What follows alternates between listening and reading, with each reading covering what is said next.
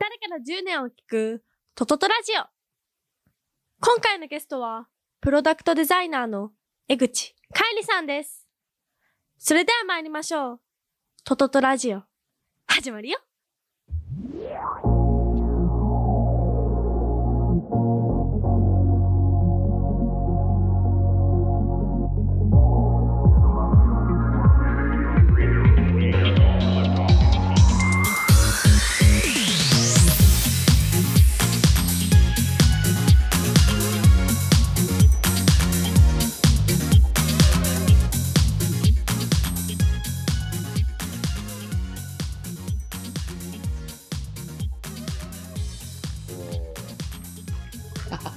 ASMR こっ ち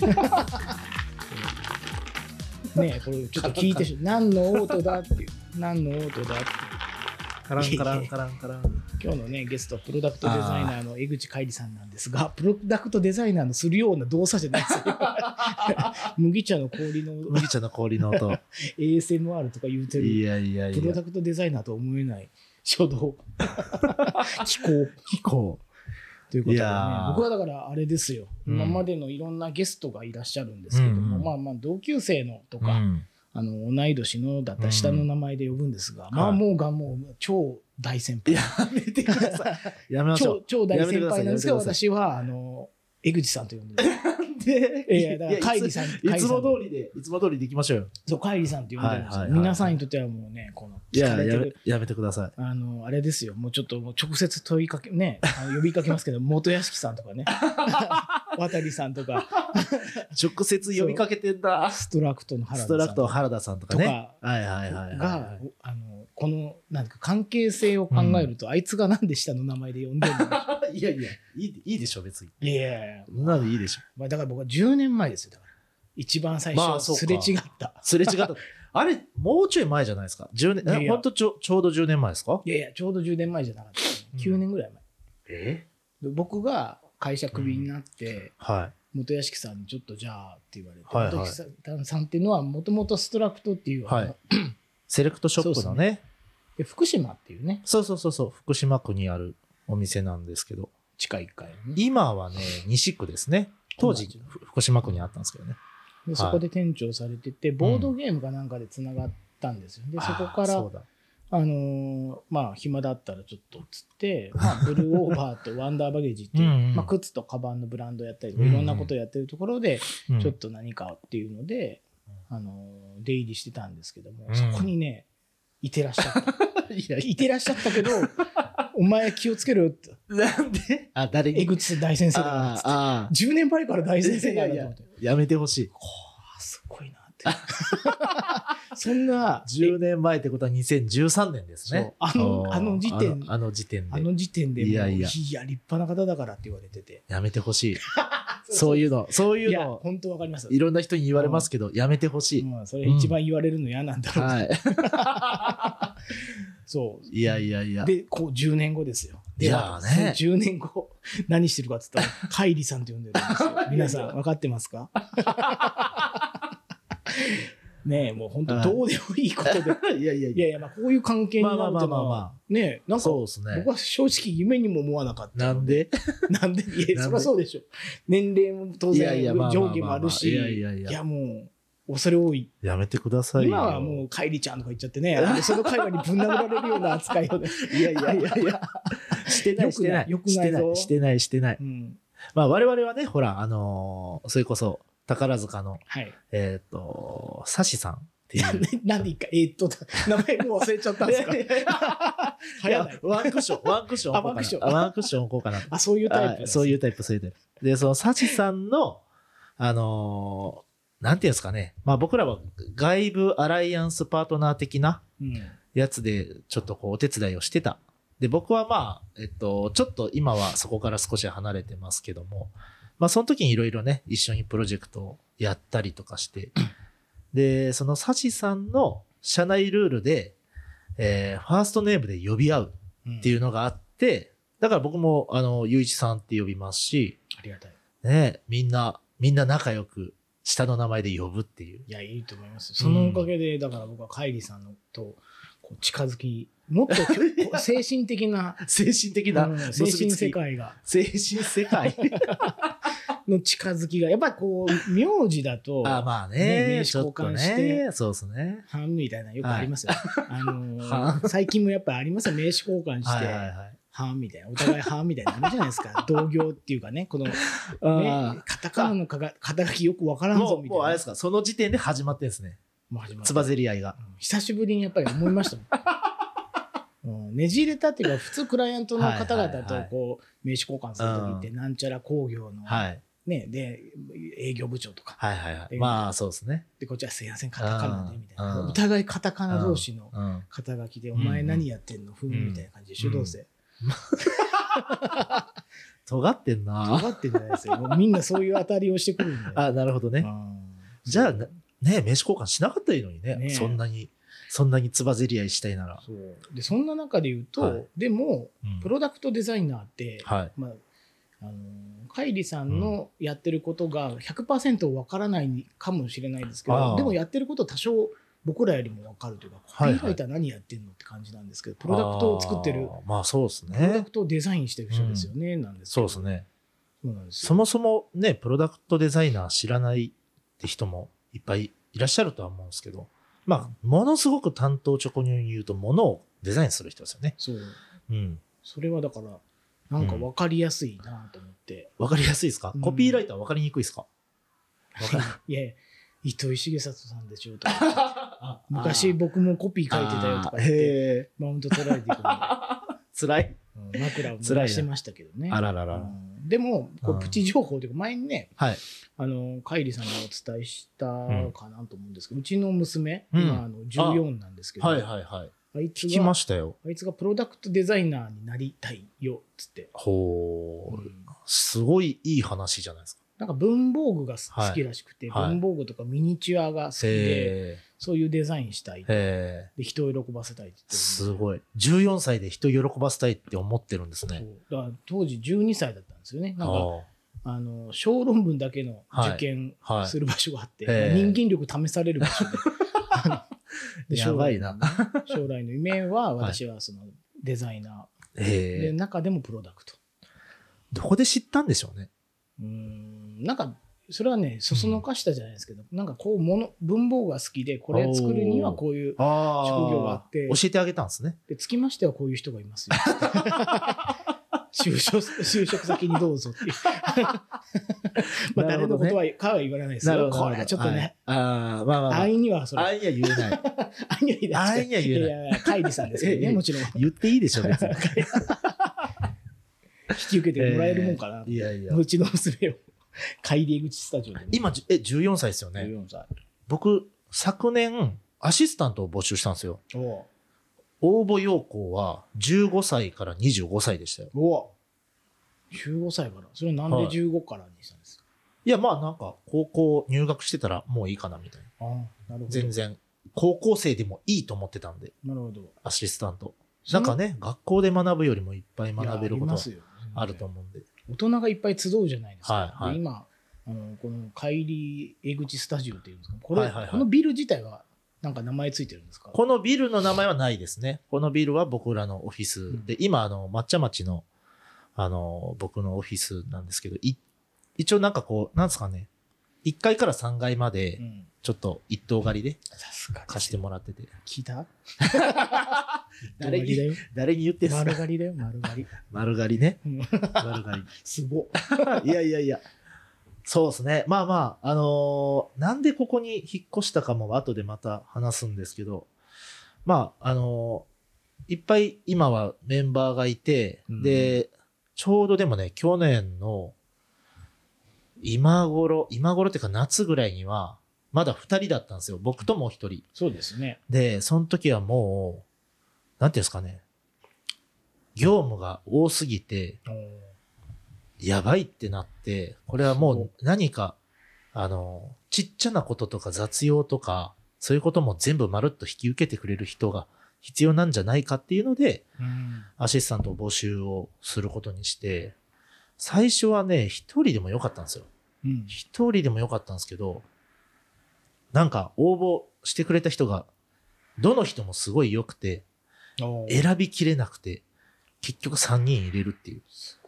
で、今なんかね、僕以外のメンバーはだいたい22から25、6なので、なんかね、僕3階で、ここでやってるじゃないですか。で、他のメンバーはみんな2階でやってうんて、2階がなんかね、大学みたいなんですよ。ああ、そう22なんか、はい。楽し楽しそうなトワイスと同い年で。トワイスは分からんけどキラキラしてるでしょ。あ、キラキラしてますねうん。トワイスは知らんけど、うんキラキラしてますよ。はい。で、1階が、一ね、階がそう、つい先日ですよ。つい先日、どうなったんですか？セレクトショップに。やった。やった いやそれこそ、あの、ゆういちさん。ゆういちさんセレ、あの、ええ。レセプションに来て、来てもらって。恥ずかしいですよ。だって5分ぐらいで帰りましたよ。いやい下島に行くんでって。お前って思いますよね。下島に行く前に寄ってくれたんですね。下島に行く前に、はいはいなんかちょうど5時ぐらいスタートだったんで、はいはい。でちょっとあの用があって、うん用を済まして、うんで、いい子？と思ったら、うん下島も縛るなっていう、その狭間で、狭間で。やばい。そう。いや、なんかね、あの、トトト T シャツとかいただいちゃって、あありがとうございます。あの、トトト T シャツ、これもう一個ね、あえてでもないんですけど、あの値札をはあのつけたままお渡ししてました。あの、トトト T シャツ、はい。石ころ T、石ころ T、黒。4400円で買えたやつ。失礼だろうっていやいや、うんありがとうございます。なんかね、綺麗に剥がせる自信がなかったんですよ。あの これだったらもうやむなしと思って。はっとけと。まあ商品だしなと思って。まあまあまあまあ、そうですね。うん気づかなきゃいいなって気分で渡しましたけど。いやいや、ありがとうございます。お店の名前は？お店の名前は、えっと、ウェルドデザインストアって名前で、ウェルドって、まあ、溶接って意味なんですね。溶接で、なんかまあ、大阪って金属加工業がめちゃくちゃ多くて、多い。そう。で、なんかまあ、大阪っぽい名前がいいなーって思ってたんですけど、なんかまあ、ベタベタのね、関西弁とかつけるのもなんかちょっと、うんデザインの店じゃ、っぽくないな、みたいな感じもあって、なんかちょっとこう、金属加工業、で、まあ、クライアントにもいらっしゃるので、金属加工業と名付られて、ウェルドって名前なんですけど、ウェルドってあの、頭文字が W じゃないですか。うん。うん。W ってこう V が2つうん。で W になると思うんですけど、その V と V が、なんか僕らのデザインしたシンボルマークって V、2つの V が別々のフォントうん。がくっついたみたいなシンボルマークなんですけど、要は2つの異なる価値をくっつけるみたいうなん意味合いのお店にしようということで、させてもらってます。いやーすごいですね。お店をやるってね、場を持つって結構大変というか、まあ可能性もあるんですけどうん。ね。うん。うん。思い切らないとできないというか。そうですね。なんか、まあお店に関しては、えーっと、前々からやりたかったのはすごくあって、それこそ、まあさっきね、話に出たストラクトもそうだし、えーっと、東京にはあの、テントっていうデザインユニットがあるんですけど、まあデザインユニットがされてるテントの店舗っていうお店があったり、あとあの、福井県に次っていう、えっと、デザイン事務所があるんですけど、そこが運営しているサバストア、うん、サバイにあるサバストアとか見て、ああ、いいなーってずっと思ってたんですよね。結構長く思ってましたね。店やりたい。店やりたいと思ってたんですね。思思ってました、おうん。思ってたし、まあ、いつかやるだろうなとは思ってましたね。それこそさっき言ってたサシさんもうんカフェ兼オフィスみたいなんで、ちょっとね、物販も本とか売ってたりとかで、うん。なんかああいうの見ても、あ、いいなっていうか、思ってて、まあなんでそう思ったかっていうと、なんか僕らのデザインの仕事って、うん。うーん、プロダクトって特に、こう、仕事の時間っていうか、こう、期間が長くて、短くても1年とか、長くて2年3年みたいな。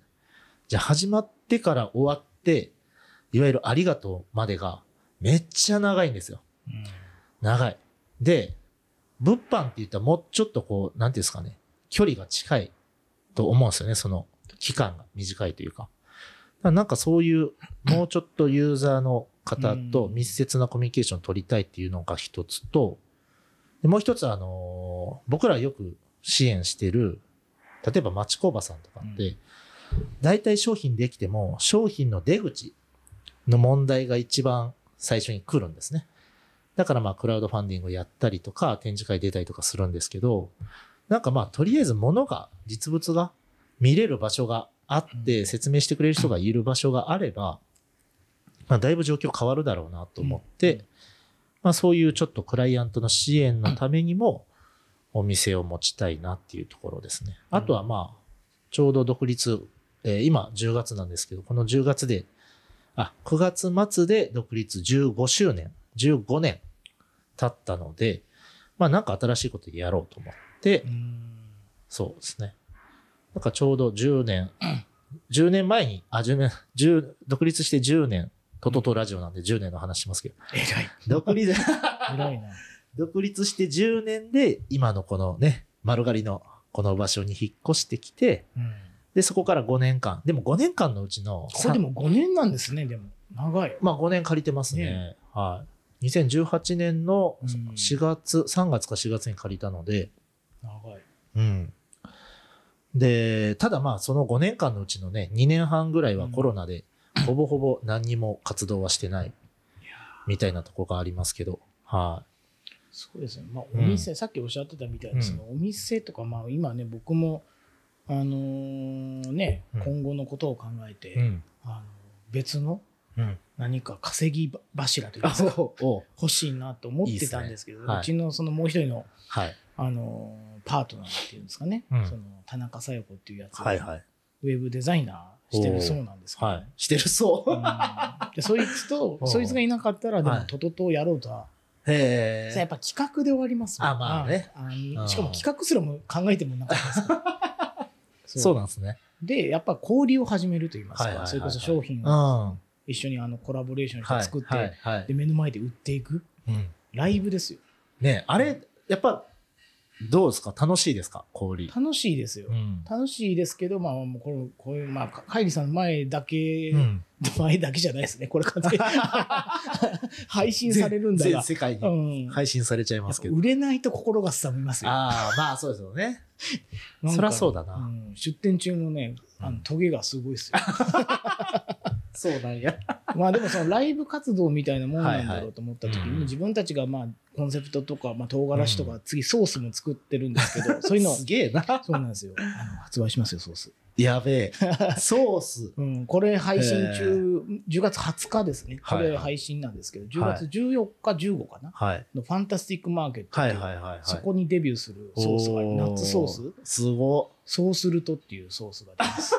これはね、いいですよ。い。いいな。いいんですよ。これまあでも、まあ、僕の PR はあれなんですけども、まあまあなんか自分たちがまあそうするとっていうまあコンセプトとか、なんでこういうふうなことにしようのかをちゃんと手に届けて、あの渡せるじゃないですか。で、試食とかもし、まあ、お特に試食は大きいですね。いや、そうですようん。ね。試食とか、あとはお渡しした石ころっていうかフェスとかのね、はい。あの20代の女の子とうん。か、かわいいとか言われちゃって、かわいいんだこれと思っちゃって、かわいいいんだこれっていう、このリアクションがやっぱりあるっていうのがそならではだなっう。てそうです。ね。いやかわいいって言われたいです。そういうの、やっぱりまあ、モチベーションになると思いますし、ただもうその瞬間でもう次またお客さんが来て、はいふーんっつって買わない瞬間にトゲが、トゲが、その連続ですから、小売り。ええ小売り厳しい。いやいやいや、まあまあでもね認知度で、僕らはもうまだまだ、いやいや。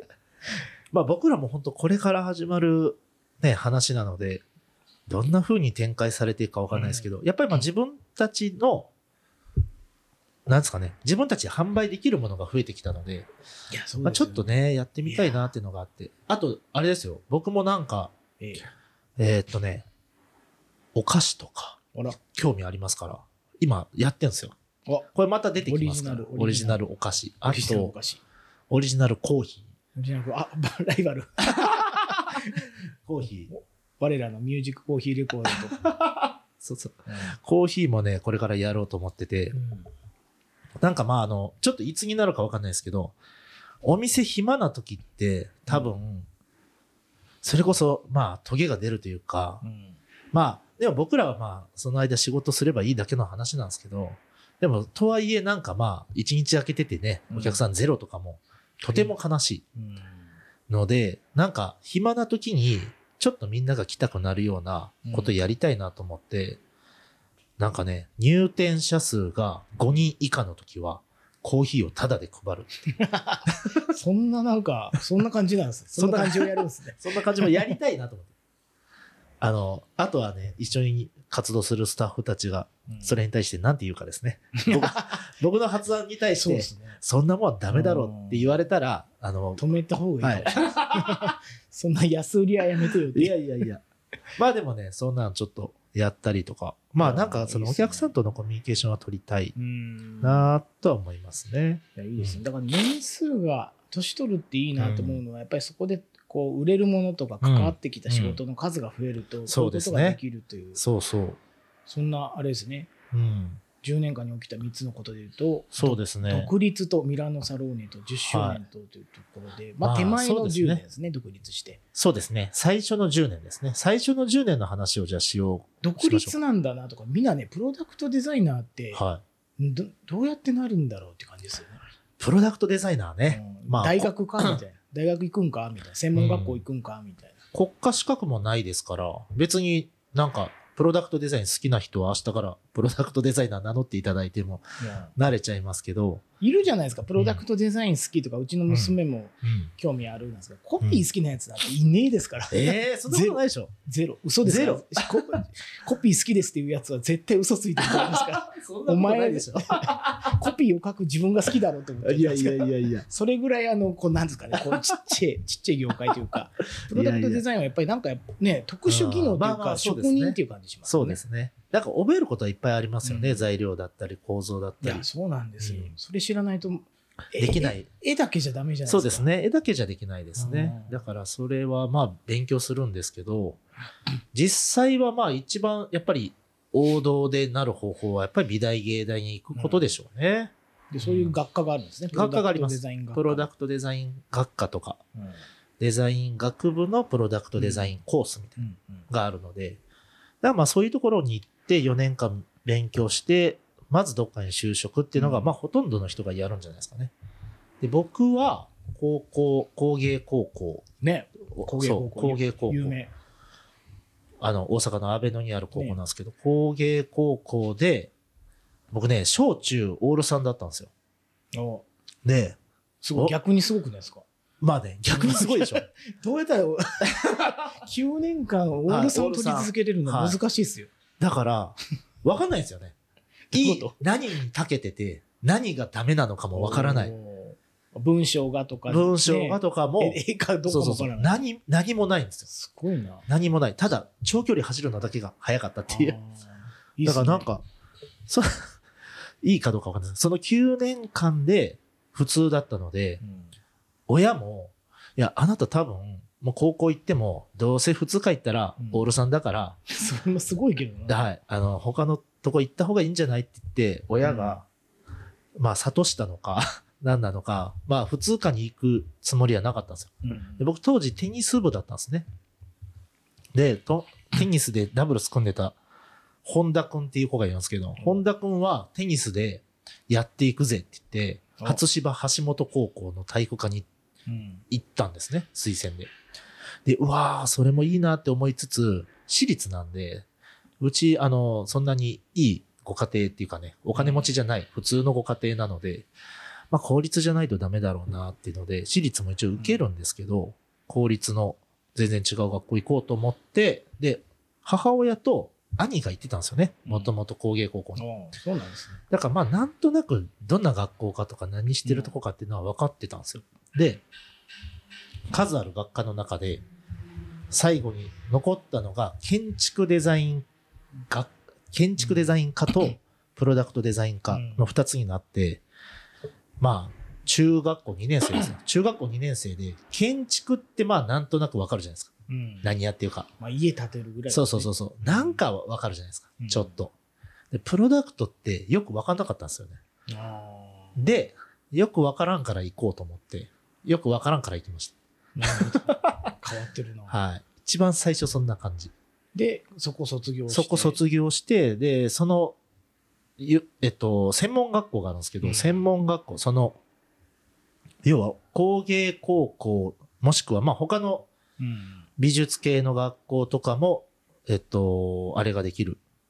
おあの入うんえっ、と、入試ができるっていう大阪市立の学校があって、その大阪市立デザイン教育研究所っていうところ、通称デケンって呼ばれてるところに、プロダクトをさらに勉強するために行って、で、だから合計5年ですよね。なるほど。で、その5年間でいわゆる高専と同じ資格が取れるんですよ。へえ。そうそう、高専って高校からやるじゃないですか、5年間。だからその5年間勉強したっていうことになって、で、そこからメーカーに就職するんですねう。んうん。で、メーカー、今もうなくなっちゃったんですけど、その会社。あのね、あの、アルバムの中林って会社があって、うん。フェールアルバムってこうね、フィルムがこう、できるやつがあるんですけど、あの会社の子会社、ある子会社にいたんですよ。で、プロダクトデザインやらせてもらえるって言ってたんで入ったんですけど、うんプロダクトデザイン1割ぐらい、あと9割パッケージデザインみたいな。あうわ、騙されたと思って。まあ騙されたわけじゃないですけど。まあね、現実って。うん。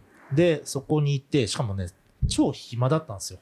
やることがあまりない会社で、なんで人雇ったんだろうなっていうぐらい暇な会社で。で、僕は毎日だいたい3時ぐらいに仕事終わって。でも定時5時半じゃないですか。5時半なんですよ。残りの2時間半をどう過ごすかがめちゃくちゃ苦痛で、まあ一通りね、ライバルの 競合他社のウェブサイト見たり、いろいろするんですけど、そんなんもう別に毎日更新されるわけじゃないので、まあね。毎日更新されるネタが欲しいと思って、お行き着いた先が矢井田瞳です。なんで？矢井田瞳さんのブログ、ダーリンダーリン。ダーリンダーリン。最近のやいこというブログが当時あったんですよ。で、毎日、これもう仕事中に見てたっていう話なんですけど、毎日、いや、矢井田瞳さん毎日、ほぼ毎日ブログアップするので、うん。更新してましたよ。矢井田瞳と。や矢井田瞳さんのその時の、なんか、ああ、今、レコーディングしてんだみたいな。頑張れみたいな。はい。だからなんか、当時のややいこと。当時のやいこと、いや、すげえな、みたいな。かっこいいな、みたいなんで、ただまあ、そんな、そんなことしてたら、うん。こう、毎日3時に仕事終わって、なんか、ただ誰かのブログを見て、定時になって帰って、ゴールデンテテレビをずっと見るみたいな生活をしてたんですよ。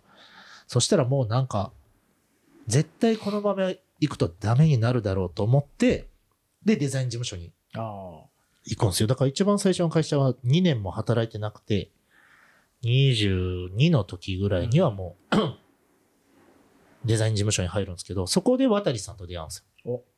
ブルーオーバー。そう、ブルーオーバーの渡さんと出会う。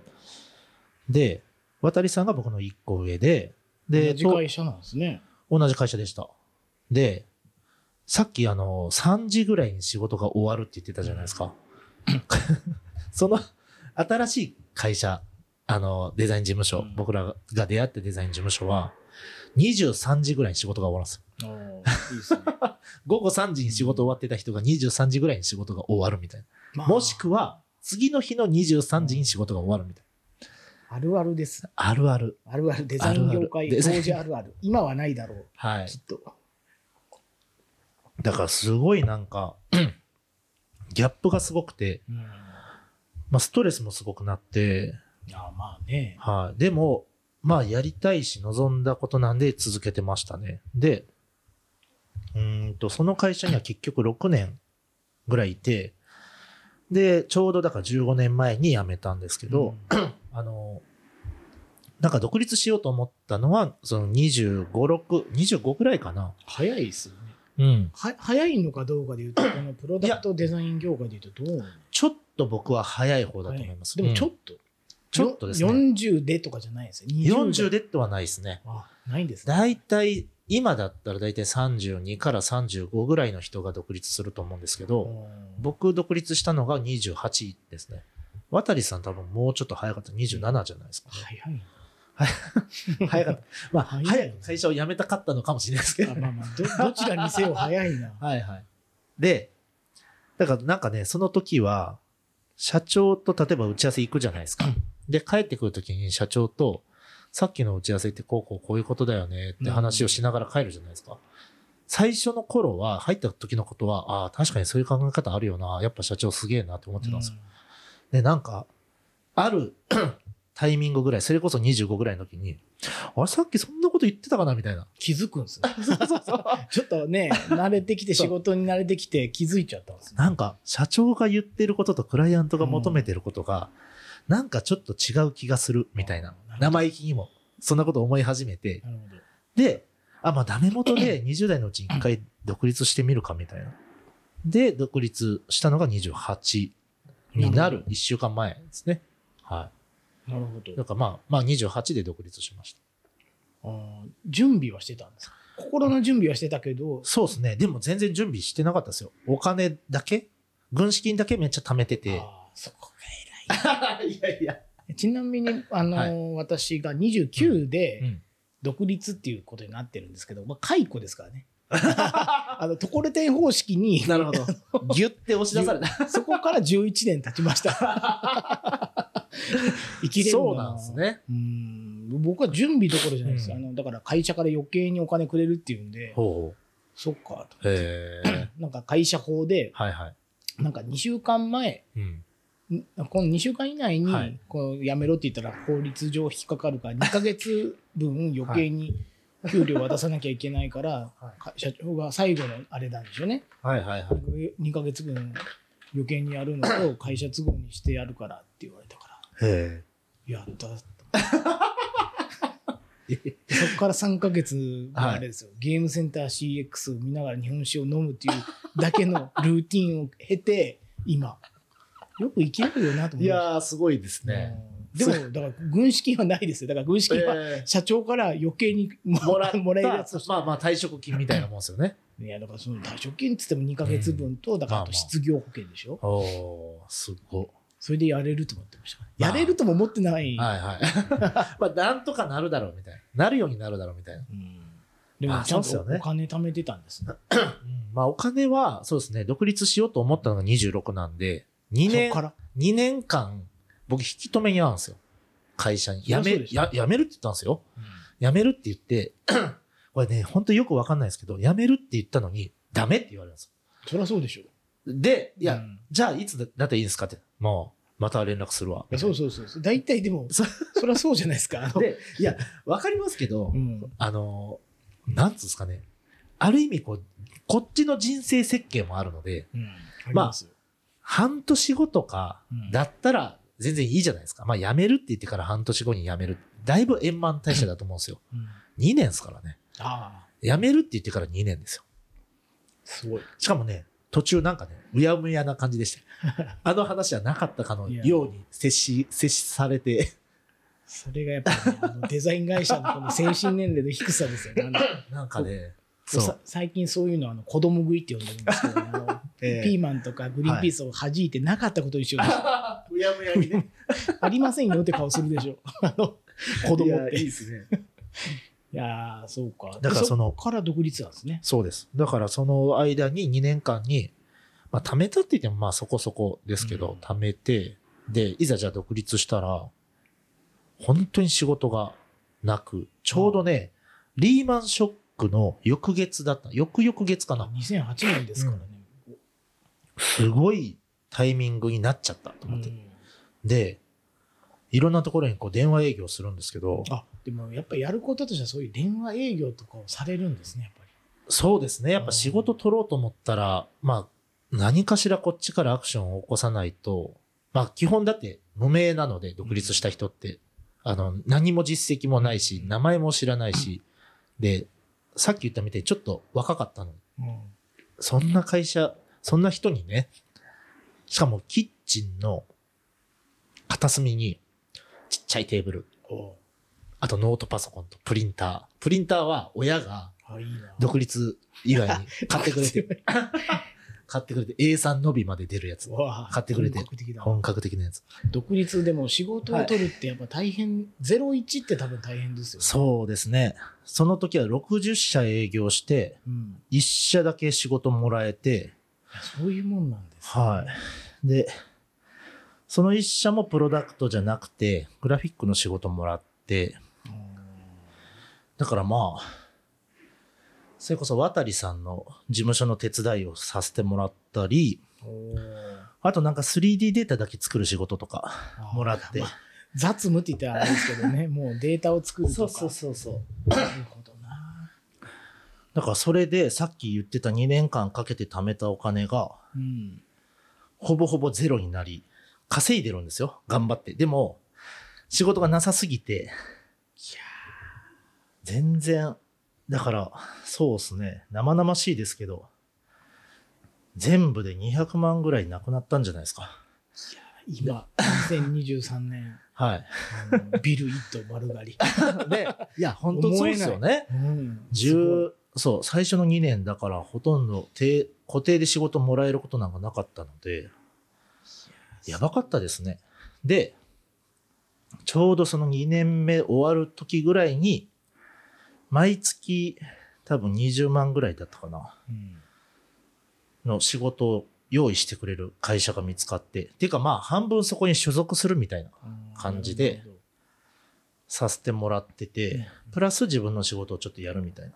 だから週2、3そこに行って、残りの日は、えー自分の仕事をするみたいな生活になりましたね。そこでやっと、こう、なんですかね、落下する飛行機がうん水面すれすれでこう、ちょっと。平行、平行を維持するみたいな。いや、お金って大事ですようね。ん。あの活動できなくなります。そう。だからなんか3つの大きいことでって言ったら、うん多分もう後にも先にもその独立の最初の2年の2年長いですね。長い。2年長いっすねって言いつつも、じゃあ自分の今、稼ぎのことを考えたら、5年ぐらい 結婚してたけど、いやいや。おかしいな。だから、え、ゆういちさん最初仕事ありました？なないですよ。だからゲームセンター CX しか見てなかった。3ヶ月間。で、営業する気ないじゃないですか。営業し、だから僕の場合は、ん。あの B2B やと、今もう思ってるんですけど、はいはい。あのクライアントに直接よりも、うんプロデューサーとかアートディレクタあーと一緒に仕事をする、うん。そのための強度、そのための筋トレはしてましたよ。なるほどね。とか、そのためのあのの修行。修行はね、ね。そうですね。えっ。と先輩方といいますか、その年上のアートディレクターの方と組んで、あの、うん。なんかここいつらをギャフンと言わせてやるっていうところでコピー作ったりコンセプト作ったりで修行はしてきたっていうところはあるんですけど、営業先はだから彼らというかそういうそういうことですね。B2B なんですはいはい。それでやってたんですけどもうなんかたまたまうん。そのあれですもん。拾ってやるよみたいな、うん。それこそ半分属性みたいな形で、うん。しかもやってる仕事がいわゆるソーシャルデザイン、うん。あのなんか六甲アイランドのマ,、うん。マンションコミュニティをもっとうん。どうにかせえみたいうんなやつとか、障害を持った方の働くことの支援うんの事業をやってみろみたいなやつをやっていくっていう、うん。まあ、そこは結構大きな僕の取り組みになったかなとは思うんですけど、うん。たまたまですよ僕は。いやいやいやいや。今はい。のサシの サシの近藤清人に拾われる。そして2023年の12月ぐらいから多分はいカイリさんにも拾,、拾われた、再来月だ。うん。ちょっとね、えまあそうそうバッファー与えとかないと。検討余地をね検討余地を残して。いやいや、いいですうん。ね。今すぐとは言ってないですから。まあそうですそう。そうですね。だ今、つ常々は言ってるんですけどまあこのまあ間もね、パーティーの時で。あのあれでしたよ。あの、はい。紹介される方々がきょとんとしてましたからね、あ 専属コピーライターいるんですねって。いないですって。平気で当たり前ですけどいないですって言ってましたからね。そりゃそうだな。って勝手に名乗ってるいやいやいや。どうも。ええそうそう。カイリさんの専属です、うん。まあそんなことはいいとして。でそこからうん。まあ2つ目の塔になるミラノサローネとって、うんいきなりいきなりって感じしますこれね、いきなりでもなく、あちなみにミラノサローネってミラノサローネは美、味しそうな名前なんでね美味しそうでしょ？うんミネスローネみたいなうんね。これ何なんですか？ミラノサローネは、あの、イタリアのミラノで毎年4月に、えっ、と、開催される家具の国際見本市なんですね。まあ、要は展展覧会ですよね。うん巨大ですよね。巨大。だって二百何十万人動員しますからね。うん6日間で。はい。なんか、フェスですよ、フェス。あれこそもうデザインのフェスですよ。規模で言うと世界で一番大きい一番でかいですね。うんもう圧倒的にでかいかもしれないですね。で、要はまあ、なんでミラノかっていうと、そこで結構なんか、なんですかね、新しいものを発表する人たちがすごく多いので、実際にそれが商談になるのは、例えばその後のドイツのケルンだったり、フランスのパリだったりで、もうちょっとちゃんとビジネスの話をするんですけど、発表は、新作の発表はなぜかミラノみたいな流れがあって、で、僕一番最初その、矢井田瞳のブログ見てた時ぐらいに、あの、ブルータス・カーサーっていう雑誌に、今まあ、あの、ここにもあるんですけど、えっと、イタリア特集っていうのがあって、その本で初めてミラノ・サローネのことを知るんですよ。二十歳か二十一くらいの時かな。それ見て、うわ、すげえ、ここ行きたいってなったんですね。で、その後、その23時まで働く会社で、えー、っと、渡さんたちと一緒に徹夜とかしてる時に、その会社の社、まあ、社長、もともとイタリアにずっといた人で、で、イタリアで会社を、その会社もともとイタリアで作ったんですね。で、なんかまあ、あの日本に帰ってきちゃったんですけど、で、イタリ社長がイタリア語喋れる人で、えっと、毎年ミラノサローネ見に行ってるっていう人だったんですよ。で、なんか24の時と28の時に連れてってくれて、出張、まあ、カバン持ちでーいや、いいっすね。連れてってもらって、で、28の時に初めてその、ミラノサローネの中にあるサローネサテリテっていう若手の登竜門みたいなのがあって、うんお金払って自分でブースを借りて審査を受けうてん出るやつがあるんですけど、それに友達が出てたんで見に行ったんですよ。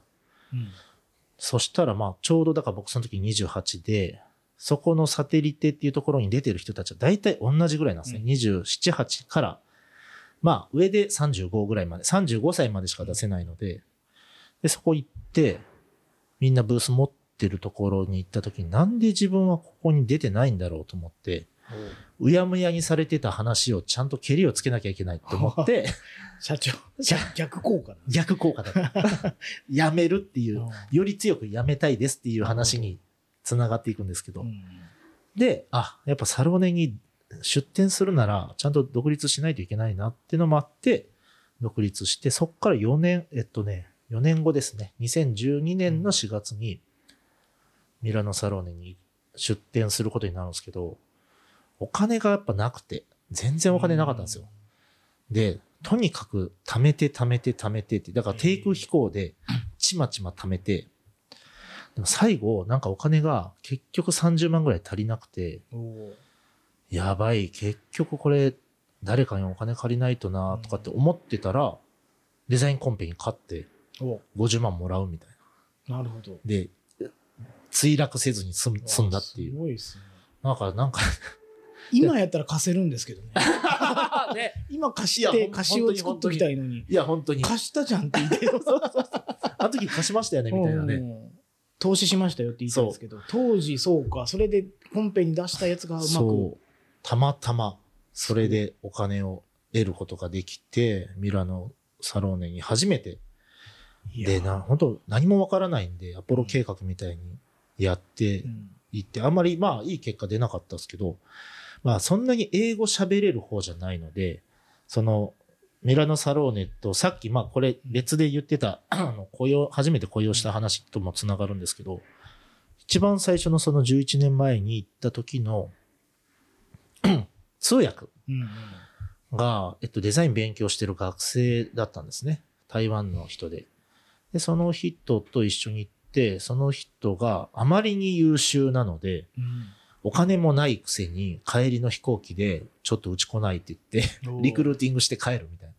すごい。そう。だから、なんかそういう意味ではもう、どんどん、なんていうんですかね、お金を、うーん、使っちゃうって言い方は良くないですけど、ななんですかねうんうんあんまりなんか残すっていう考え方がずっとなかったんですね。何かにこう、先行投資して、目が出、出てほしいなと思って、どんどんどんどんそういうチャレンジをしていってた時でしたね。だからなんか大きいことで言ったら、その結局ミラノサローネ行って、まあいろんなそのか国際的な感覚も得つつも、えーっと、その後、えー何年だろう、あの人、6年ぐらいですかね。うん共に活動する仲間を得るっていう。感じでしたね。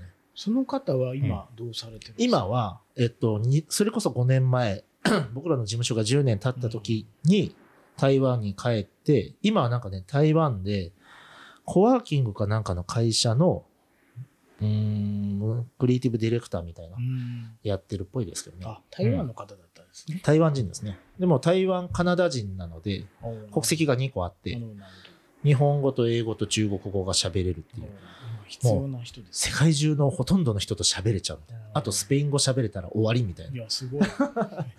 そう。いいな。そうなんですよ。そういう人がいてくれたので、僕らだから、まあこれ聞いてる人がどういう人かわかんないですけど、なんか結構そのさっきの仕事を得るうんっていうところの話につながるんですけど、事務所を持つことと、うん雇用してきたことと、あと法人化したっていうタイミングで、どんどん仕事が増えていったんですね。だから事務所を借りたことで仕事が増えて、雇用したことで仕事が増えて、法人化したことで仕事が増えたっていうところ。だからなんかそういうところを判断基準にしてる人がやっぱ多いんだなっていう印象はありますよね。すごいですね。だからもう今、染みましたもん。知りたうん事務所も持ってないし、いやいや。雇用、雇用もなんか、まあ一応だからうちのパートナーはあれなんですけど、うん雇用もしてないしなーって。場所を借法人化もしたくないしな 場所借りたいじゃないですか？場所、めんどくさいな。なんでめんどくさいですか？めんどくさくはないですね。掃除とか。それいやか、。手続きですね。まあまあ、手大人の続そうですね。ちょっとなんかなと思っちゃって、尻込みしちゃうんですけど、はいやっぱそういうのをやっぱ持つと分かりやすく。そうですね。だからその話で言ったら2020年に、うんまあ僕ら2020年に知り合ったと思うんですけど、その、あ、その翌年かな。でも2020年の時に、うんすごいタイミング悪くて、僕らの売り上げの70%ぐらいの契約が、コロナ関係なくなんですけど、終わったんですね。なるほど。あるタイミングで。で、その時僕入れて、正社員が3人と、うんあとアルバイトとかもいたので、どうしようみたいな。うこのまま行ったらもう夏までに潰れるわ、みたいな。んだからこう、ずっとこう順風満帆で飛行機がまた大空に 飛んでる時に、超急降下ですよ。うんもう、あの、上からあの、黄色いやつが落ちてくるぐらいの角度で。酸素のやつが落ちてくるぐらいの角度角度で、急降下し始めた時に、また営業するんですね、僕は。ねやってましたよね。はい。で、その時は、600社ぐらい営業して。もう、だって暇だったんで、2ヶ月、しかも2人いたので、みんなで、みんなでっていうか2人で600社営業して、そしたらすごい反応が良かったし、人が、あの、仕事もいっぱいもらえて、なんかコロナ関係なく、全然知名度がなかっただけなんだなと思って、あまだやれることはあるんですそう。ね。、まだまだあったって思って、なるほど。で、結局だから僕らはその営業を自分たちでできるっていうことに自信をつけたので、今はあんまりね、仕事減ることもそこまで怖くないというか、ああ、そうか。うんだから一回低空飛行であ、うん味わわないといけないですね。そのそうですね。で営業するとかをそうそうそうそう。うん。そう、かっこつけてんじゃないよっていう。そうそう。まあそうですね。泥臭くね。それをやらないといけないですね。そうですね。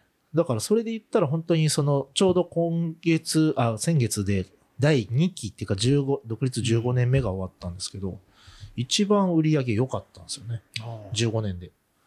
良かったので、まあすごいありがたいことだったんですけど、うんで、人も増えて、今ね、大学のゼミみたいになっちゃって。いや、いいですね。はい。で、お店も、まあ、ちょっとね、どれぐらい、どんな感じになるかわかんないですけど、お店もやったみたいなところで、それで、だからまあそうですね、さっきの話みたいに人を雇ったり、うん場所を持ったりとか。で、そのこのね、3つ目のトピックで、ちょうど10年目、うん今から5年前にこの一棟狩りをねした時に、そこでもやっぱ仕事増えましたね。なうんたま、なんでなんでしょうね。うん自分たちのなんか、うんバイブスが出るんですかね。あーまあ、社会的信用なんでしょうね。わかんないですけど、でも前のう、んその、えっと、ここのメリアス会館。あれ、前、ここの前はメリアスだったんですか、あ、メリアスでそ、そこまでありましたっけ？ここの、2018そうですね。ここの前、2018まで僕らはいました。あ。あのー、スストラクトさんは、もうちょっと早くに、多分2014とか5には出たと思うんですけど、なんで、建て替えかなんかでしたっけ？今今はね、もう、実はもう取り壊しちゃって。もう、あの、老朽化というかうん。耐震工事で、ちょっと難しいってなってうん。やめちゃったんですけど、えっと、僕らがいた時はまだあって、うんで、なんで引っ越したかっていうと、えっと、まず当時、さっき言ったみたいに正社員が何人かいて、で、アルバイトとかインターンシップとか、みんな入れたら、多い時で7人ぐらい、同じ部屋に。しかも、スペースが30平米あるかないかぐらいのところで、で、プロダクトの事務所って今ね、見てもらったら分かると思うんですけど、サンプルとか、いやー本とかねいろんなものを。ものを、倉庫的な役割がいっぱい必要で、すんごい狭かったんですよ。あーそうなんだ。で、もう限界だねってなって、場所探しして、うん毎日、もうほら、毎日 ネット検索するの好きなんで、いい物件をね。つ培われたスキルで毎日物件見てたら、この今借りてるところが、ある日突然出て、で、何年か前に出たんですよ。多分その僕らの事務所の隣の自転車屋さんが借りるときに出てて、その時はね、ちょっとこの家賃無理だなって思ってたんですよ。で、そこから何年後か、その今の5年前とかだったら、これ無理したらいけるんじゃないって話になり、うん無理して借りたんですよね。その選択肢がないですよ僕 無理したくないなと思ってえ、なんで？え まあまあ、怖い、怖い。まあ怖いってことだね。ちょっと、ね。あとね事務所いらないなって思っちゃうんですよあのあー家も一応まあね作業スペース作ってるんですけど、はいはいはいはいすぐねあのなんか「たまチャンネル」であの、ね、玉袋筋太郎さんのあのチャンネル見たり、さらば青春の光のはい YouTube 見たり、なんかやってることってすら、YouTube 見るとあの初期の3ヶ月と同じなんですよ。じゃあ外出た方が絶対仕まあ事まあまあまあまあまあ、そうですね。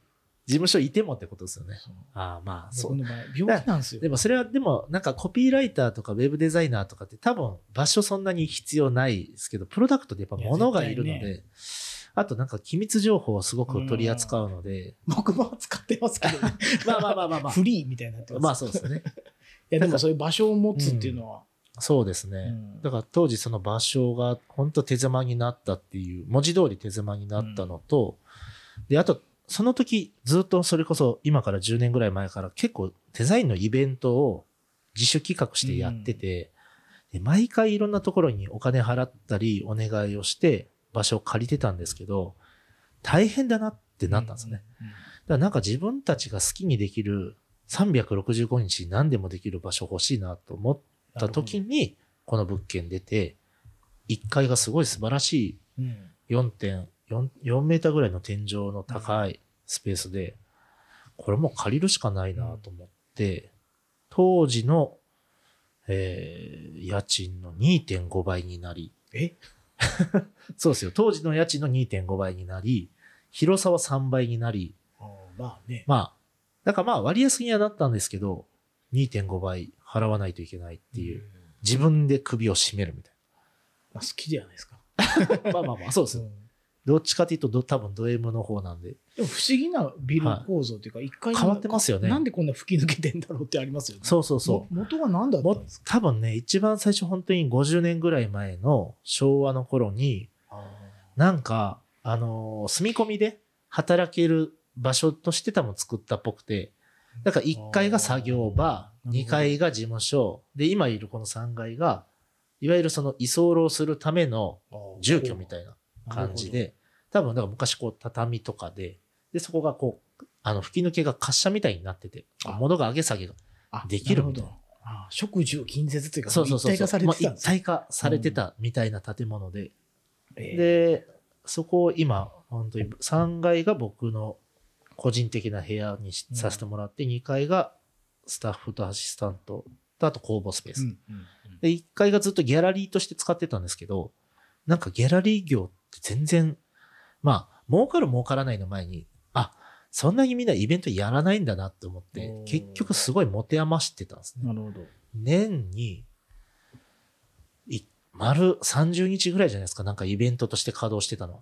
だから残りの11ヶ月、ただただお金を払い続けただけみたいな。ああ、一階スペースは。そう。だそこもったいなと思って、で、まあ、それだったらまあ、そういう時にお店にしようかなっていうのもあって、満を持してって感じでしたね。なるほど。いうん。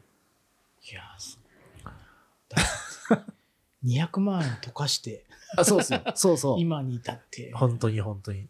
だから、未だに、だから、そんなかん、金銭感覚はそんな感じですよね。なんかどこまで、くる、呼吸困難に追い込めるかみたいな。多分お金の投げ方をしてるみたいな。なるほど。これからってどうなんですか、まあ今15年うん。経ちまして、うんで、まだまだ、だってほら、働き盛りじゃないですか。まだね。プラス20してもまだ多分、まだね。この、その業界の中でもそうです80とかの人とかいいるます中で言うと、からね。なんだったらそうそう。かけ2してもまだ、かけに、かけ2してもかけにしてもね。まだやってる人まいますだやってるかもしれないですよねうん。その中で言うと、キャリアプランで言うと、そうですねなんかあったりするんですか？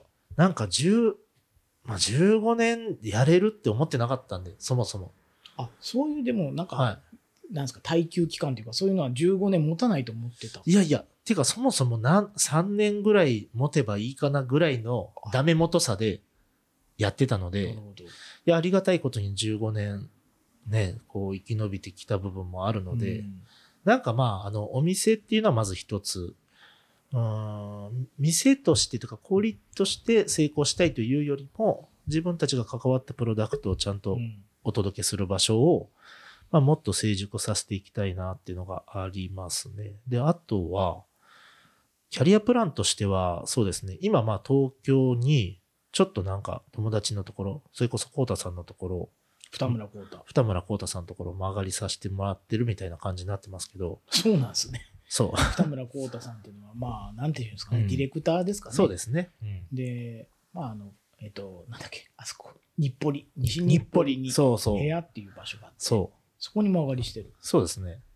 ただまあ、あのーほとんど行ってないというか、なんか本当に所在があるだけなんで、うんなんかちゃんと自分たちで東京のオフィスを、まあ、持った方がいいかなっていうのが一つ。まあキャリアプランとしては。ちなみに、うん僕はまあまあ、こういうもう、あれなんで、うん。た特に市場性が関係ないんですけども、デザイナーの方はやっぱり東京がいいのかとかってあるんですか。やっぱり地域との、まあ、ギャラの格差もあるでしょうしとか、仕事のこう多さ、質とかもある中でいうと、プロダクトデザイナーにとっての東京って何かあるんですか、うーん、まあ、どうかな。なんかね、あるのはあるとは思います。やっぱりまあギャラもきっと違うでしょうし、仕事のまず量、質っていうのは、やっぱりまあ、大阪も地方といえば地方なので、うーん、多少はあるでしょうね。あでもそんな感じなんです。あんまり別にそこに憧れとか、そこでもう一回勝負しようという感じではない。東京でもう一回勝負しようっていう感じではないですけど、うんただなんか東京に用事が増えてきたので、うんなんかちゃんとこう、拠点うんあった方が往来しやすいかなって思ったり、まあ、あわよくば東京の仕事増えればいいな、みたいなところもあるので。うん。まあ、それをすることによって、なんか、まあ、わかんないですけど、東京と大阪の差みたいなのが、コントラストがちゃんと明確に見つけることができるなっていうのもあって。うん。まあ、でもあれですよね、まあ、東京ももちろん下町とかはああるし、まあね、浅草とかは川がさ、ね、盛ん。なとこあるんですけど、やっぱりうん。中小企業が盛んなので、まあ、大阪ですよね。大阪、まあそうですね、大阪とか、あとあれですよ、東海地方、名古屋、静岡、あ、とかもそうなんですね。多いですねあ。多い。あの辺もすごくうん町工場がいっぱいあるエリアですね。あと、まあまあ、神奈川県とかですかね。だからこう大きなメーカーうんのそこの所属でとかうんうんで、まあ、あのでプロダクトデザインするっていう、うん。あの方もいらっしゃるけども、うんなんか例えばカイリさんの仕事っうて中小で,、うんで今まで売れなかったこれをもっと売れるようにでうんプロダクトデザインする先って、中小企業のとかまあ町工場のがうん多いけど、やっぱ一つは大阪に拠点があって大阪の人たちとやってるっていうのはかなりまあそう合理ですね。性がある。そうですねねそれはそうですね。で、なんかまあ東京の、東京じゃない、大阪のあの町工場のおっちゃんたちが僕は結構好きで、うん人として。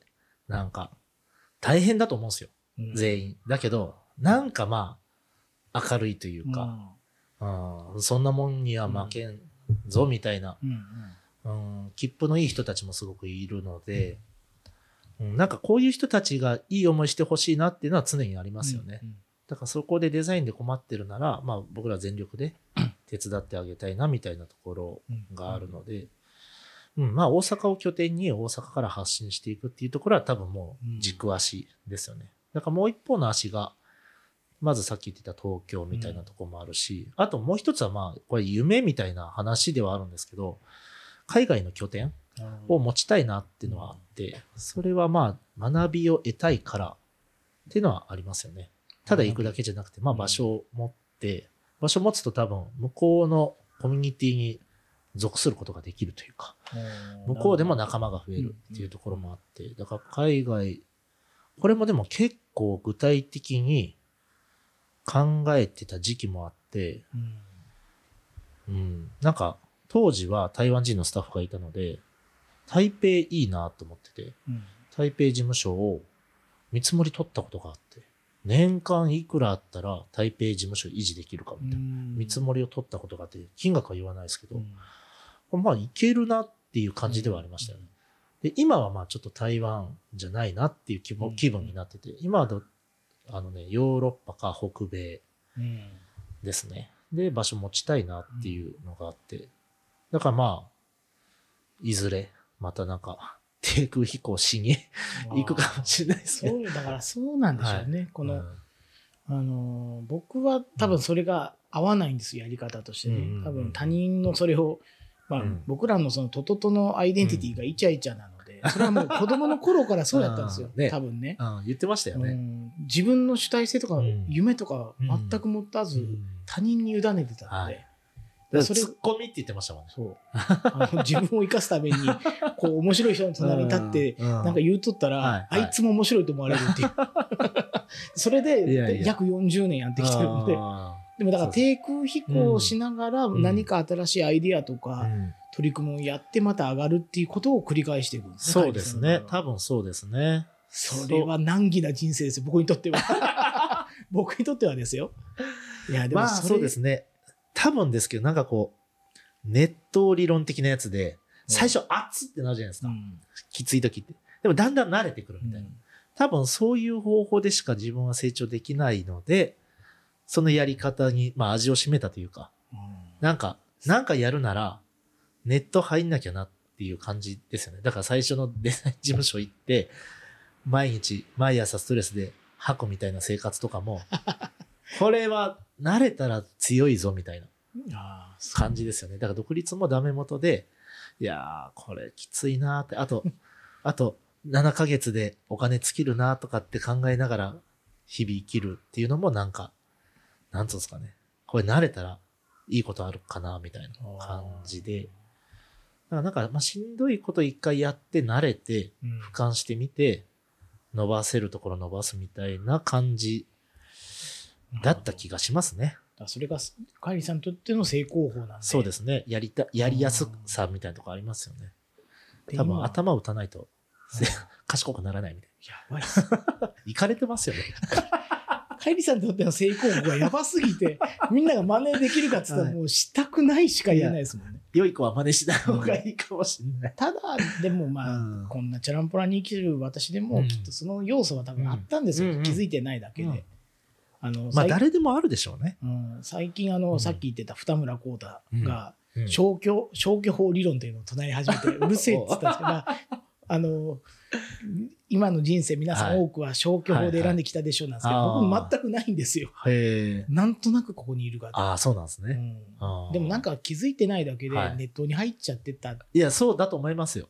でも最近思うんですけど、はいよ40になったんです。はいで、気分としてはおめでとうござい43なんですけど、はいあの厄年抜けて、はい。カイリさんと同い年ぐらいっていうはい設定で生きてるんですけど、あのいやこれから役年ですね。うん、いやもう嫌なんですよ。まあまあまで、その時にでもちょっとね、ああ、大人になったなと思うのは、うんこのまんまじゃいかんと思いましたねあ。。ええ初めて。そうなんですか？うんまあ、まあ、だよ40を節目に。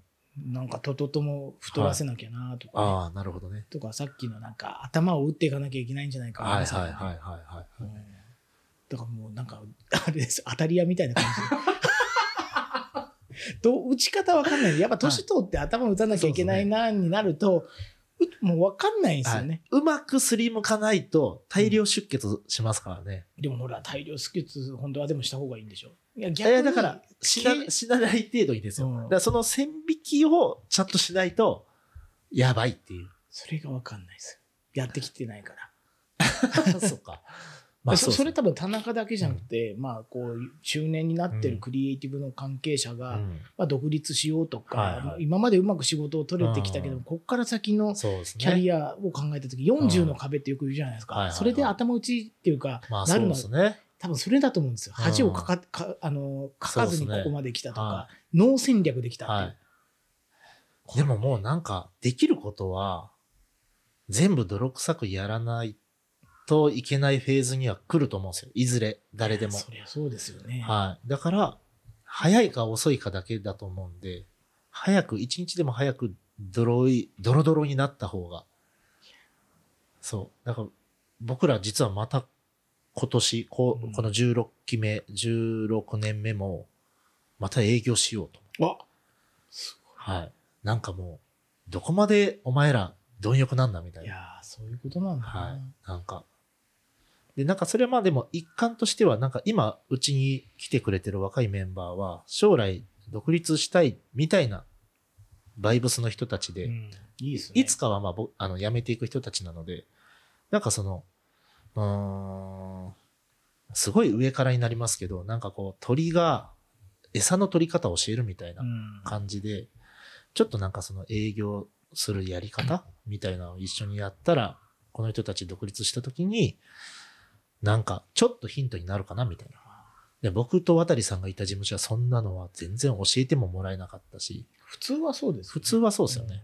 一人だけなんか営業の人がいて、その人が日々電話営業してたので、あ僕はそれ真似をして、あなるほど。電話営業を最初にやったら、もうコテンパンにやられるっていう。電話やだな、電話かけてうん、そしたらもうリーマンショックの直後じゃないですか。こんな時に電話してくんなよ、ボケみたいな言われて、罵られて切られる。ガチャンみたいそんなことあるんだなな。ありました。だから僕あのね、今ここにないですけど、家に営業ノート、当時の営業ノートがあって、ちゃんとそのどこどこ、株式会社どこどこみたいな。で、電話番号で出てくれた人誰でみたいな。で、どんなニュアンスだったか。あで、丸、×三角みたいなの書いて。豆でしょ？そんな書いて、やって、で、大体×なんですよ。ダメ、ダメ、ダメみたいな。なんか、キレられたみたいあな。あ何々っていう風に言われたみたいな。悲しいこともいっぱい書いて。いやいやとりあえず会ってくれる人とかいたら、その日めっちゃよく眠れるんですよ。ね、仕事あるかないかわからんけど、とりあえずうち一回来ますかみたいな。言ってくれる人とかそう。嬉しい。だから、それこそ本当に2020年に営業、もう一回、二回目の営業合戦した時は、なんか、いや、ウェブサイトで実は見たことがあるんですとか、メールでくれたりとか、いやすごいな当時、そうそう、あの、まだ今はなんかお願いすることないんですけど、なんかまたあったらぜひ一度お願いしますみたいな、もらったり。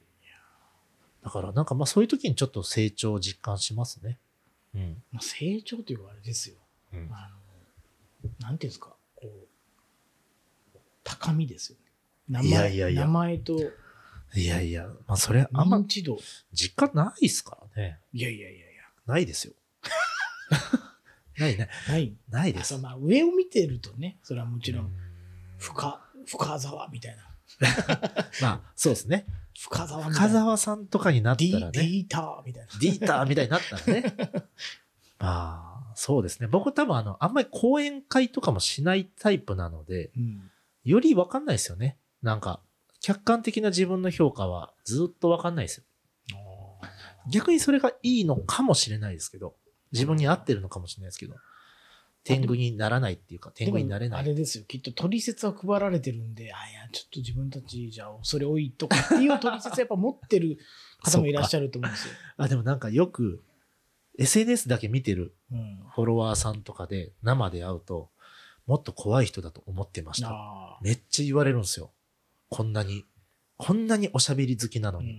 いやそれはだってブランド。いやいやいや。いやだからそこの実感が自分にないので、じゃあもうなんか着ぐるみとか着ていったらいいんです。か、ね、いや、本当にそうしようかな。うん、着ぐるみデザインしようかな。ドン・キホーテで今から 今からちょっとドン・キホーテでギャルが着るような恐竜のパジャマみたいなの一緒に着ましょうか。いいっすね。そうしようかな。それでパブリックイメージが。あちなみにでもはいあれですよ、うちのかみさんのインスタはで、うん僕はなたまにうん洗濯物とかこう畳んでる時に、はいあらっと思って、はうちのかみさんのワンピースあるなと思って、はいはいはうん、つって。うん一回着てみようかなと思って。着て、それとなしに畳んでる時に、はいこう来てみた。見るんですよ、はい向こうが。で、はい笑ってくれるんですよ。それはなぜか動画で上がってるんですけど。いや、おでも、それを見るんですよ。なるほどねうちのさよこさん側のフォロワーたちが。友達がほとんどなんで。はいはいはい。で、田中さんは難しい人だと思ってたんですけど、あの、ワンピースを着て踊ってるっていう、こあのーパブリックイメージが伝わってくるんで、愉快な人なんですねって言われる。なるほどね。そう、ただでさえめんどくさい人間なのに、そこでブランディング上で言うと、女装家として、あの、デラックスとして、あの、デラックスとしてみんな映ってる取説もある。いいですね。なるほどね。ただ、同業者に、まあ、あの、西郷さんフォローしてないんで、はいはいはい。あのああ、まだでそこでできちゃう。そうそう、女装家としての活動は、まあ、みんな知らないんですけど、知らないでほしいですし、知らないでほしいですあと、よねサ。シの人たちでみ、あの、伝わってほしくない。これもうラジオで言っちゃったから伝わっちゃいますけど。フォローすなよ、お前。マジで。マジで。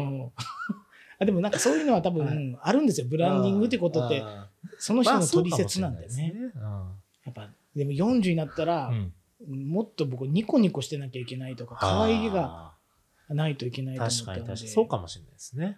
い。黒い服着着がちなんで、着ないでおこうかなとか思っちゃうんですけど、なるほど。確かに。今 T シャツこれいやい。いやいやいや。もろにあれですよ、あの、これ黒ですけど、ね。上着なんか、でもなんか知り合った時っていうか、その、まあ、大昔に知り合ってるんですけど、その、えっ、と、一昨年？うん2021年に一緒にそのサシさんにジョインした時とかは、結構なんか黒と白のイメージでした。ほんまっすか？白いシャツに黒いズボンにそれがね、今黒も変わってないですよ。黒のロングコートみたいな。いや、それはね、打ち合わせって大人が集まるから、それじゃダメ、それじゃないといけないと思ってるのか。はいはい、それをやっぱ壊していかなきゃいけないのかなとは思ってるんですよ。いや、いいですね。うんいや、すごいな。はいでも、カイリさんがこう、切り開くというか、自分で自分の仕事を作るっていうかね、お前ら泥臭くやれよと。まあそうですよね。うんうんなんかわかんないですけど、うーん、多分ですけど、その僕らが一緒に仕事している中小企業の町工場の方とかって、デザイナーめっちゃ怖って思ってるんですよ。いや、そりゃそうですよ。そう。じゃあ、彼らからデザイナーにアプローチってしてこないと思うんです。うん。まず、ねまず間違いなく。うんなるほど。そう。だからどっかの、例えば、メビックさんだとか、大阪デザインセンターさんだとかに一回相談に行って、誰かいい人いませんかみたいな問い合わせ。せをする人がいると思うんですけど、超ごく稀で、それですら。そう、ほとんどの人は多分、あ、なんか自社ブランドやりたいな、でもどうしたいかわからんか自分らでやるかみたいな。デザイナー怖いし、使いたくないし、みたいな。誰と組んでいいかもわからないし、みたいな。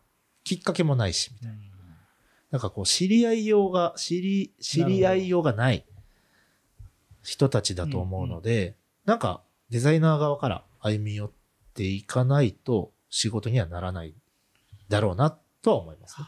うん。かそういうことですよね。そ地道にう。ね。だからどっちもね、遠くから眺めてるだけじゃいや。だそれはね、ちゃそうんと自分の方からそうそうそう。恐竜の着ぐるみ着て。僕はもう行きますよう。んなんか、うさぎの、うさぎの着ぐるみとか着て。まあ近いんですよ。あのし難波とか新沢橋の東京でね。近い。恥ずかしいな。この年でそれ着るんや。ちょっとな、抵抗感あるな。まあね、あの、今月ハロウィンがありますからね。それで逃げるんですね。ハロウィンだから気分で。ハロウィンだから、うん今、今着ぐるみね、ちょうど売ってるシーズンですからね。まあハロウィンの日は着てもいいかな。着ぐるみ。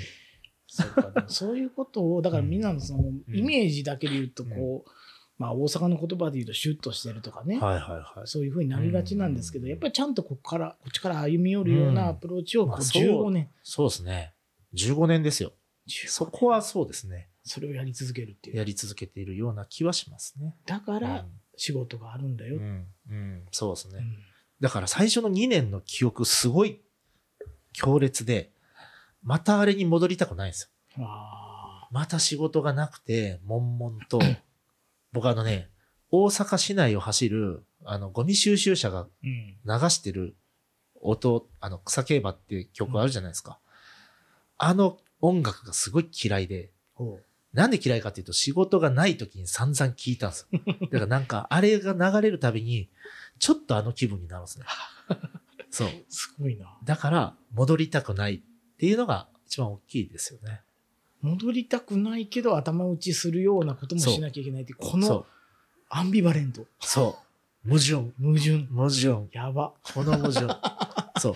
だから追い込みたいんですけど、戻りたくはないです。前に、そう。向かい風には走っていきたいんですけど、吹っ飛ばされたくはないですよ。それが両立できるんですねかもしれないですね。ああ、そうですね。すごい何かしら、多分なんか新しいことやってないとダメになるっていう気分なのかもしれないですね。しかもその新しいことっていうのは一つのデザインとかじゃなくても仕組みみたいなまあまあそううですね。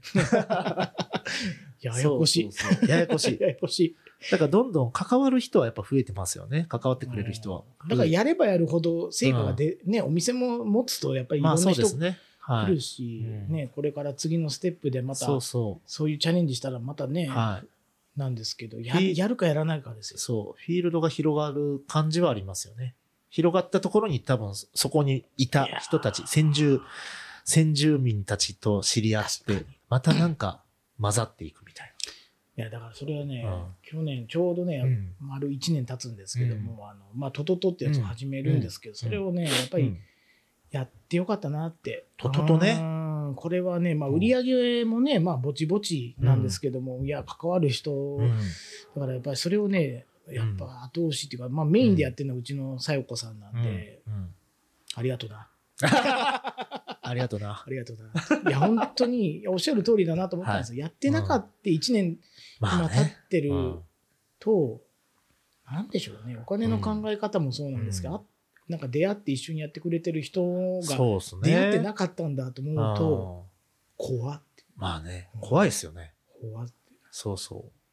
だからなんか、うん、多分な、これね、原辰徳さん、読売ジャイアンツの、そうそうそう、こう、グーパンチのね、原辰徳さんが言ってたんですけど、あ、原辰徳じゃないか。岡岡田武史だ。岡田サッカーの岡田武史だ。岡田武史さんが言ってたんですけどね、カズ、キングカズって言ってたんですそうそう、あの、プレッシャーは重力みたいなもんだから、おないと人間ダメになるよって言ったんですよ。すごい。だから何かしら負荷を軽くでもいいから常にかけないと多分負荷のない人生はただダラダラになっていくみたいいや、それはでもそうなりますよ。惰性というかね。な。うんだちょうどね、独立して、うんぼ僕の周りでもまあ40を超えるとかうんうん40になる人たちがこれからどう過ごすかそこでねすよね。うん。なんか改めて新しいことなんか一個ね。しかもまあいや40ぐらいになると、まあ手だれだと思うんですよ。その、しうん職能としては。だそれを軸に別のことをやるリソースはあるような気はして、何かしらね、何でもいいと思うんですよ。やりたいことをやればいいと思うんですけど。ね、まあ、ポッドキャストとかもいいと思うし、うんお店もいいと思うしう、ん自社ブランドもいいと思うし、なんだったらなんかわかんないですけど、見知らぬ地でフリーハグだけやる人とか、出てきてもそういうふうな方向性になっちゃった人はちょっと嫌だな。この人やばくなっちゃったんだろうな。ななんかに入入信しちゃったんだなと思っちゃう。フリーハグね。フリーハグ怖いな。いや、でもなんか新しいことやると、多分自分の中の殻が一個向ける感じはあるんじゃないですかね。なるほどな。はい。よかった、トトトやって。ね。いや、本当に。フリーハグやってましたもん。今の話を。もしトトトトやってなくて今話してたら、今からフリーハグいいかも。うん、今から道頓堀でやるかみたいうんになっちゃってた。危な。危なかった。な。危ねトトトやっててよかった。危ないえ。いや、危ない。いいっすね。そう。ということで、ね、やっぱりはいじゃあ、これからも大事なのはそういうことなんですね。僕はなんか、まあそんな感じはしますね。ねはい。いやなんか、負荷もかけつつ、まあ自分がやったことない、やってみたいことを、もしかしたらね、チャレンジできる最後の年代かもしれないですよ。40代とか。いや、本当にそうですよ。これだってね、50代、60代とかになったら、新しいことやろうと思っても結構大変だと思うんですよね。この前同じこと言われました。50、今62かな、うん経営者が。うん。50代うん。なったら、もうその40代までのことでうん何をやってきたかで決まると。まあそうでしょうね。うんうんなんか、体に不調とか出ると思うんですよ。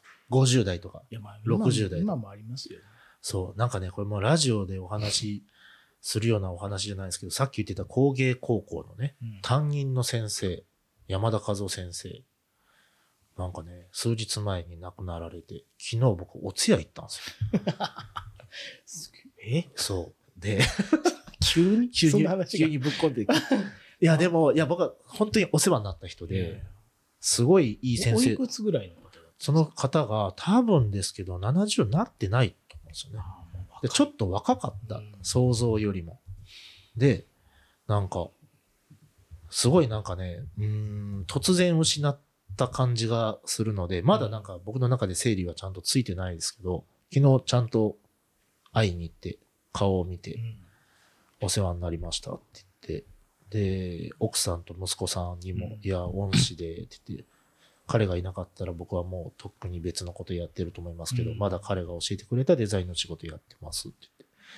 じゃあ奥さんとかすごい泣いて、うん。